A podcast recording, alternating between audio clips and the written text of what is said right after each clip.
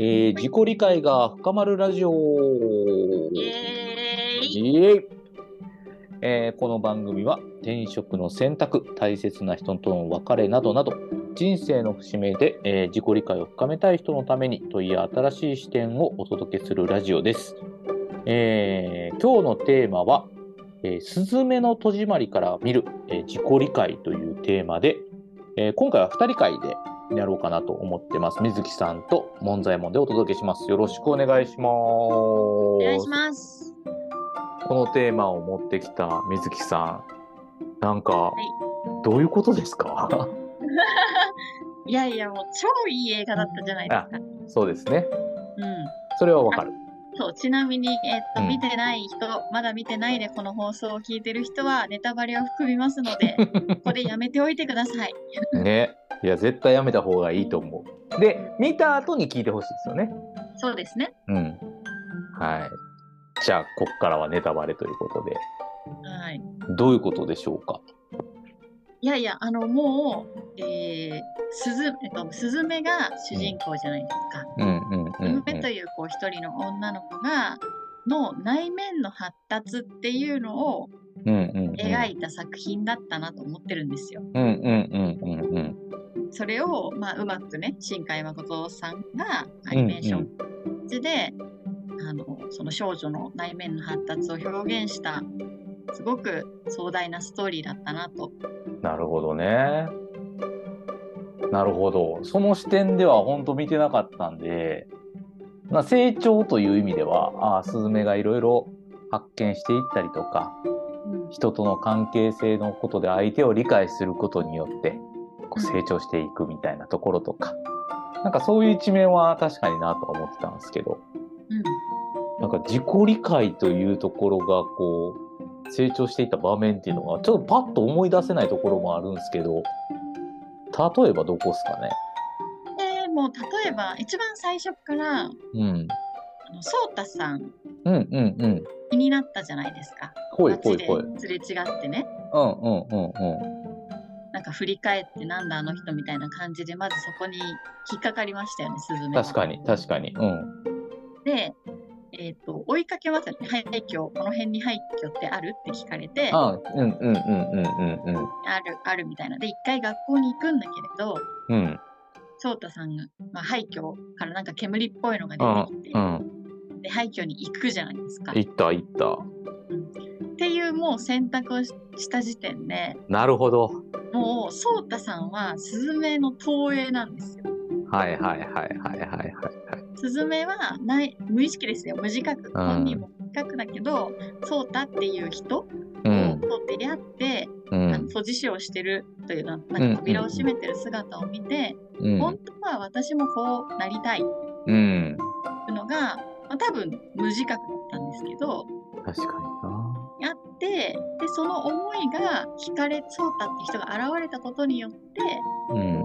それが出出て出てきてうんうんうんもっとこういう風になっていきたいんだみたいな気持ちが出てきてで普通の女子高生みたいなところから、その旅に出るっていうお実施として、まあ、全国を回っていくっていう旅がスタートするんですよ。うんうんうんうんうん最初からねあほどなもう颯太さん投影されてるみたいな確かになそう言われてみりゃいつでも帰れたわけですもんね旅に出ましたけどよっぽどなんか真面目なこと考えたりな。あのこれじゃダメだって思うんやったら帰れるけど帰らないっていう選択肢をずっと取ってるっていうことですもんねそこは。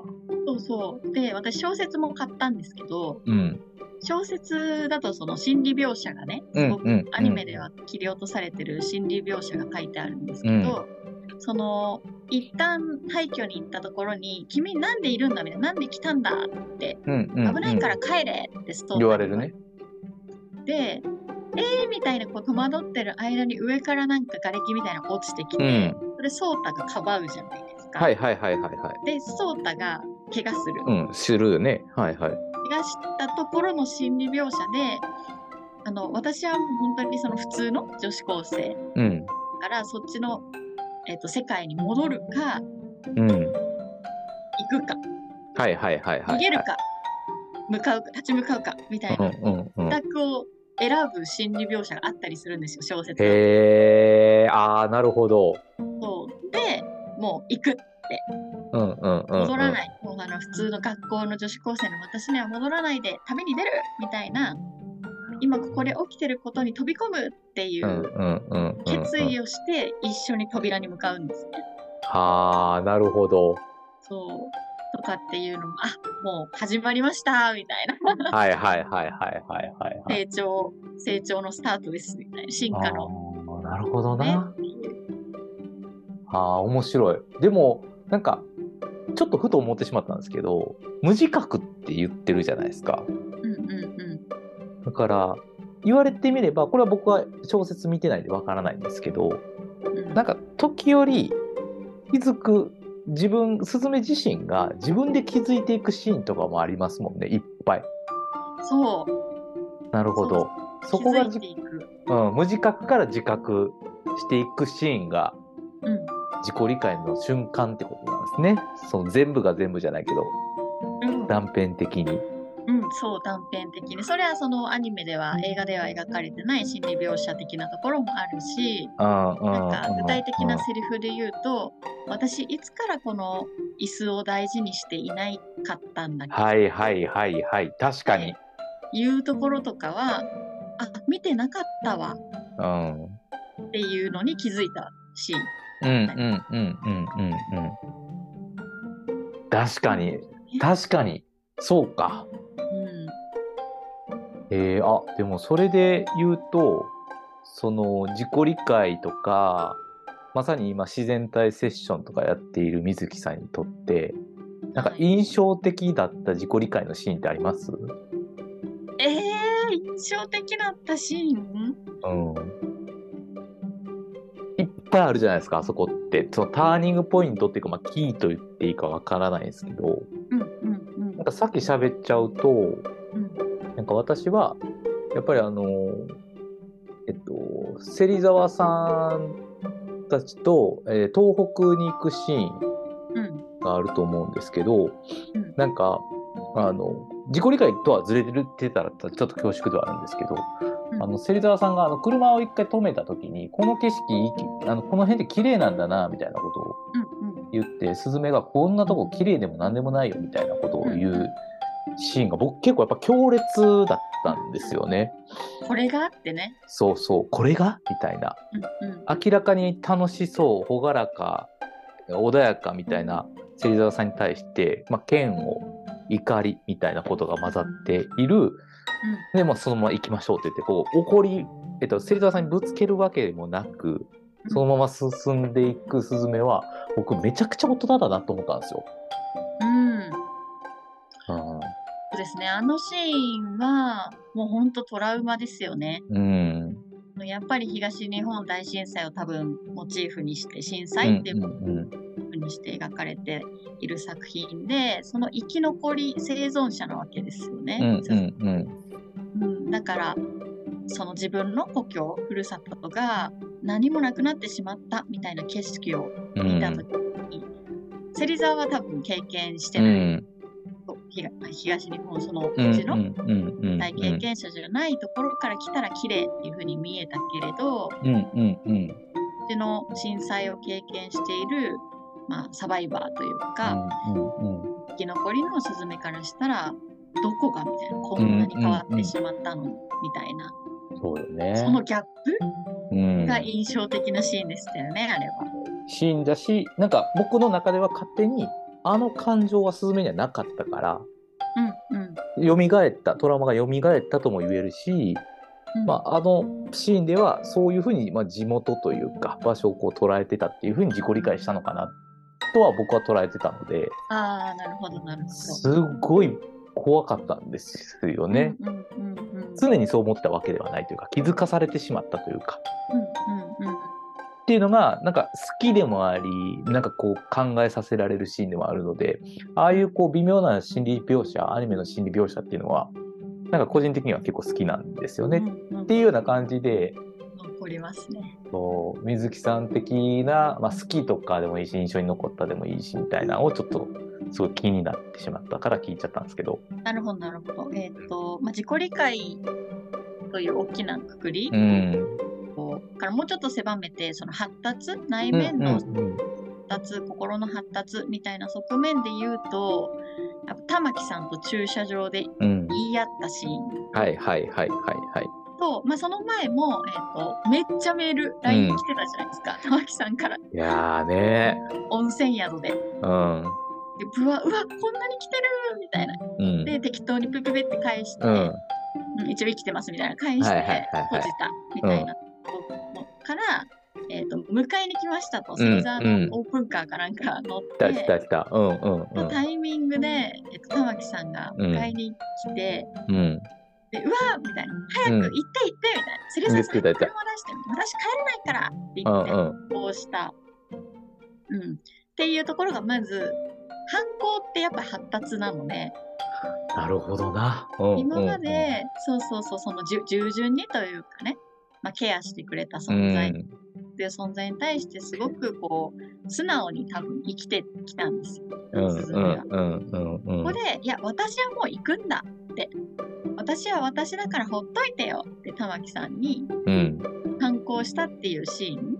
うん。まあ結局玉木さん持ってきましたけど、うんうんその後駐車場で、えー、左大臣に乗っ取られ、なんか玉木さんがバーって黒いうん。気持ちをバーってぶつけ、それに対してスズメも傷つきながらも自分の感情をぶつけた、うんあのシーンももう、私は私なのってすごい。心を込めて感情を込めて伝えてたし、ねいや印象的でしたよね確かに。すごいその、もう少女が大人になっていく過程のあ印象深いワンシーンですよね。ーあーなんかすごい気になったワードだったんですけど犯行は発達ってどういうことですか？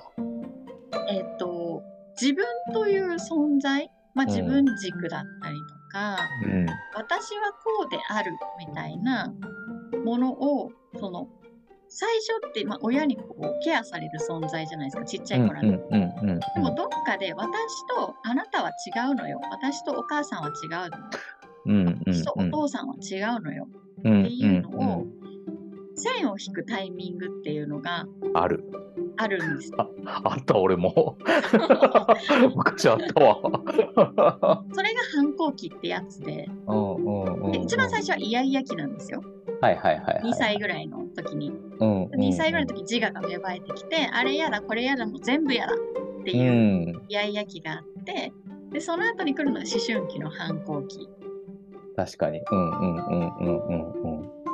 私は私です。親は親ですっていうこう区分けをしていくんですよ、うんうん境界線を強くしていく。それが自我になっていく。うんうんうんうんうん。でまた成人期になったら大人の反抗期みたいなものもまたやってくるんですけど。うんうんうんうんうん。社会に対してこう自分にねあの決められたルールの中でやってきたんだけれど私なんかこれ違うっていうタイミングがやってきた時は社会に対してノーというみたいな、うん。うん、この会社の決まりに対して反抗するとかうん。この資本主義のルールに対して反抗するみたいなものが起きてきたりするんで確かにすけど確かにうんうんうん。で私はこう私の人生だからこういうふうにして生きていくよっていうあ決意をするっていうのが反抗期なんですよね。うんうんうんうんうんうん。ちょっといいですか？はい。今のは親子とか家族とかまあそこは一応まあ養ってる立場ですけど確かに会社っていう面で見てもなんか上司と部下で考えた時に部下がなんか言葉を広く取った時に反抗とか提案とかっていうの時確かに成長するとかうん独り立ちする瞬間ですもんね。そうそうそうそう。あ、なんか、俺はこうしたいって言ってきたよ、みたいな。あるある。だからなんか摩擦でもないはずなのにちょっとそこはなんかこうバチッとなるというかうん。うんうん。ありますよねパワーなそうそうところが。そあうんいや発見その視点なかったな。そういう意味で見ても、やっぱあの物語、すずめの戸締まりっていうのは、すごくこう少女がね、過去の私と線境界線を引くっていうのもそうだし、うんうん養育者である玉木さんと私っていう存在に線を引くっていうのもそうだし、うんうんうんうんまあ、いろんな内面の発達を描いていたストーリーだなというので。ですよね。そうだ僕はやっぱり玉木さんの気持ちにもなっちゃうんですよね。なんかよく僕らプライベートの雑談でもよく言ってたんですけど玉木さんと僕同世代で。うんうん。でもう何回も描写でありましたけど、まあ、結婚もせずにみたいな話とかであんたのせいで人生台無しよみたいなことぐらいまで言っちゃってみたいな。だから、まあ、あれすごい僕リアルだなと思っちゃったんですよ。やっぱ40歳ってパッと世間の人が聞くと大人じゃないですかうんうん。であんな玉木さんのこう心理描写ってあんまあんなこと言わなさそうって思われがちなんですけど、うんうん。でも持ってるみたいなね。そう。抱えてるみたいな。全然言うから。うんうんわかるわかるみたいな気持ちはすごいあるし、言ったらダメみたいなとこやっぱりあるっていうなってその40歳ぐらいでしっかりしないといけない。で多分社会的立場もあるような描写もたくさんあったと思うんですけど。うんうんいややっぱそういうの年齢もあんま関係ないなとも思った瞬間でもあるので玉木さん自身の自己理解にもああの瞬間になってるっていうのはうん。なんか普段叱られない大人が子供から叱られたらハッとするみたいなうんうん超リアルな感じはしましたけどね。うん。ねだからそのために左大臣がこう乗っ取ったじゃないですか、一回ね。そうね。そう。でそのネガティブな部分をあえて言わせた。うん。で言わせたことによってスズメは自分も言えた。うんうんうんうんうん。でその先に自転車のシーンで分かり合えた。うん、そうよね。涙涙のシーンですよね。いやーいやあれめっちゃあのセリフすごいなって思ったんですあの玉木さんの。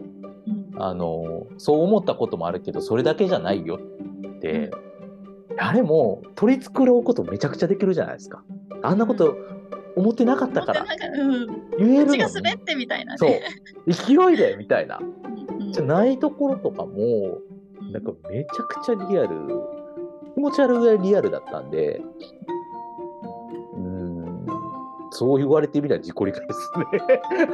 めちゃめちゃ自己理解。もう最後のねスズメ子供の時のスズメが、を大人のスズメがこう迎えに行くというかねあの、抱きしめて「あなたは大丈夫これから光の中で生きていける、ん。何があっても大丈夫だよ」って、うん、言いに行くシーンとかもまさにもうインナーチャイルドというかもう本当にそうん、その時間軸がねバラバラになるじゃない。うんうんうんうんうん、あれってあのトラウマと一緒なんです。トラウマの仕組みと一緒で、うんうんうんトラウマやっぱりこうサバイバーというかうんうん経験者って、えー時間軸がバラバラになっちゃうんですよ。痛い経験すぎて、あの過去のことなのに今も怖いなるほど。うんっていう風に臨場感を持って体が反応するのがまあトラウマなんですよね。動けなくなるってやつですね。そう動けなくなったり震えたりとか、うんうん。いろんなこう症状の出方っていうのはあると思うんですけど、うんうんうん。それはもう終わったことなのに今でも体が心が反応してしまうっていうのが、えっとトラウマの反応で、そそのなんか、まあ、結局過去もう12年経ったんであれからうんうんうんうんうんから12年経って私は大人になったんだよっていうその感覚をしっかり感じきるっていうのがあの最後の場面ですよね。ああ確かに確かに。うんうんうんだからもう今の私は大丈夫。うん、だからあなたも大丈夫みたいな、うんうんうんうん。もう涙涙ですよ。いやそうですよね。なんか我々コーチングとかコミュニケーションのカウンセリングの世界では本当よくある文人とかインナーチャイルドとか自分がその何歳の時だったら今どう思いますかみたいなアプローチがなんか映像化された感じでしたよね。そうそうそう、もうだからね、あのな。普段あんまり表に出ない仕事じゃないですか。うん確かにね。守秘義務もあるし、うん。でも本当まさにね、ああいうことを丁寧にその自分でている過去に経験した痛みの扉が今でも開きっぱなしになってを一つ一つ扉を閉じていくことによって本当に今を生きれるようになる。うんうんうんうんうん。とまあ、我々はやってるなりわいにねそうっすよね。なんかまさに自己需要した、戸締まりした瞬間って自己需要した瞬間でもありますもんね。うんうんそうですねああ。いや、素敵やん。映画 映画？えなんか、その自己理解を軸に喋ってましたけど、どうですか？他に喋りたいこと。いやでスズメでも時間もね時間も時間なのでもいいですか？でもねそういろんな観点からうん。そうもう一個あえて言いいようなら。一個だけいいよ。大丈夫。聞かれてない声を聞く戸締まりをするときにその土地のこう行ってきますとかねうんうんうん土地の声がいっぱい出てきたじゃないですか、うん。うんうんうんうん。あれあれをやらないと扉は閉じないんですよつまりどうあ僕はちょっと分かってないところもあってなんか日本の風習とか挨拶とかってうんいう、まあ最後のシーンにもちょっと関わってくるとは思うんですけど「お帰りなさい」とかもね。認めてなんで。すけど、はいどうどういうふうに捉えたらいいか分からなかったんですけどどういうふうに捉えたんですか？えっと、ただ正解はないと思うんですけど、えっと、私が捉えたのはそのやっぱり、えっと、扉を閉じるっていう過去の体験を完了するにはうん。その時に抱いていた気持ち、感情経験をうん。うん。聞く、自分自身がしっかり聞いてあげるっていうことをしないといつまでも完了しない。扉はうん半開きになったまま今のはいはいはい。ことになるので、一回その扉の前に立ってうん。あの時本当はこう感じてたの。こう思ってたの。うん。でも言えなかったの。はいはいはいはいはできないかったの。っていう思いたちを全部その今の大人になった自分に聞く。うん扉が閉じるんですよ。はいはいはいそうですねナが出てくるんですよ。そうでしたね確かに。確かにそうでしたねうん。その時にちゃんと閉めれるんだよとそれをしなければ閉められへんっていうことですねそう、もう鍵穴が登場しないんです。あの声を聞かなきゃ。ああ、そうか。確かに全部声が出てましたもんね。うん。ああ、なるほど。いや、いいですね。結局そこも自己理解、自己理解っていうこと落ち落ち着きますもんね。あ、でも確かに言われてみればそうですね。えー、面白。いや、喋りきりましたね。喋りました。ありがとうございます。た。私の、私のこうニーズに。いやいや、でも本当にいろんな視点がある映画の中で、この観点の話とかってあんまできた例えば僕ブリーフの話であったりとか死の話であったりとか、まあその地震の話とかいろいろあったんですけどうんなんかやっぱコミュニケーションの話とか女の子の成長っていう言葉を掘り下げていくとこっちの流れになってくるなと思ったのでなんか答え合わせできた感じだったのですごい楽しかったです。うん。ね、はい魔女の宅急便と同じ構造でしたからね。ね。ねまたこうやって膨らまそうと。いやいやいや膨らみそう閉じましょう。閉じまり、私たちの閉じまりを、ぜひ、モンさん鍵を。はい、締めましょうね。ははいい。でもなんか最後僕すごいポイントだなと思ってて、そう締めるには自分の声も聞かないといけないし、土地の声も聞かないといけないし、他他者の声も聞かないといけないっていうのは、すごい僕いい問いだなと思って出て皆さんはそういうことを我慢したりとか、次に向かっていくために話し続けてたりとかすると思うんですけど、やっぱ聞くっていうことはすごい視点として大事じゃないかなっていうのは、なんか今日の終わりの締めとしてはめっちゃいいかなというふうには思いました。うん。はい。うん皆さん、自分の声聞いてますか、うんえーこのラジオを聞いてみてどういう気持ちでしょうか、えーでは、今日はここまでということで、えー良い景色を、えーまた来週ありがとうございました。ありがとうございました。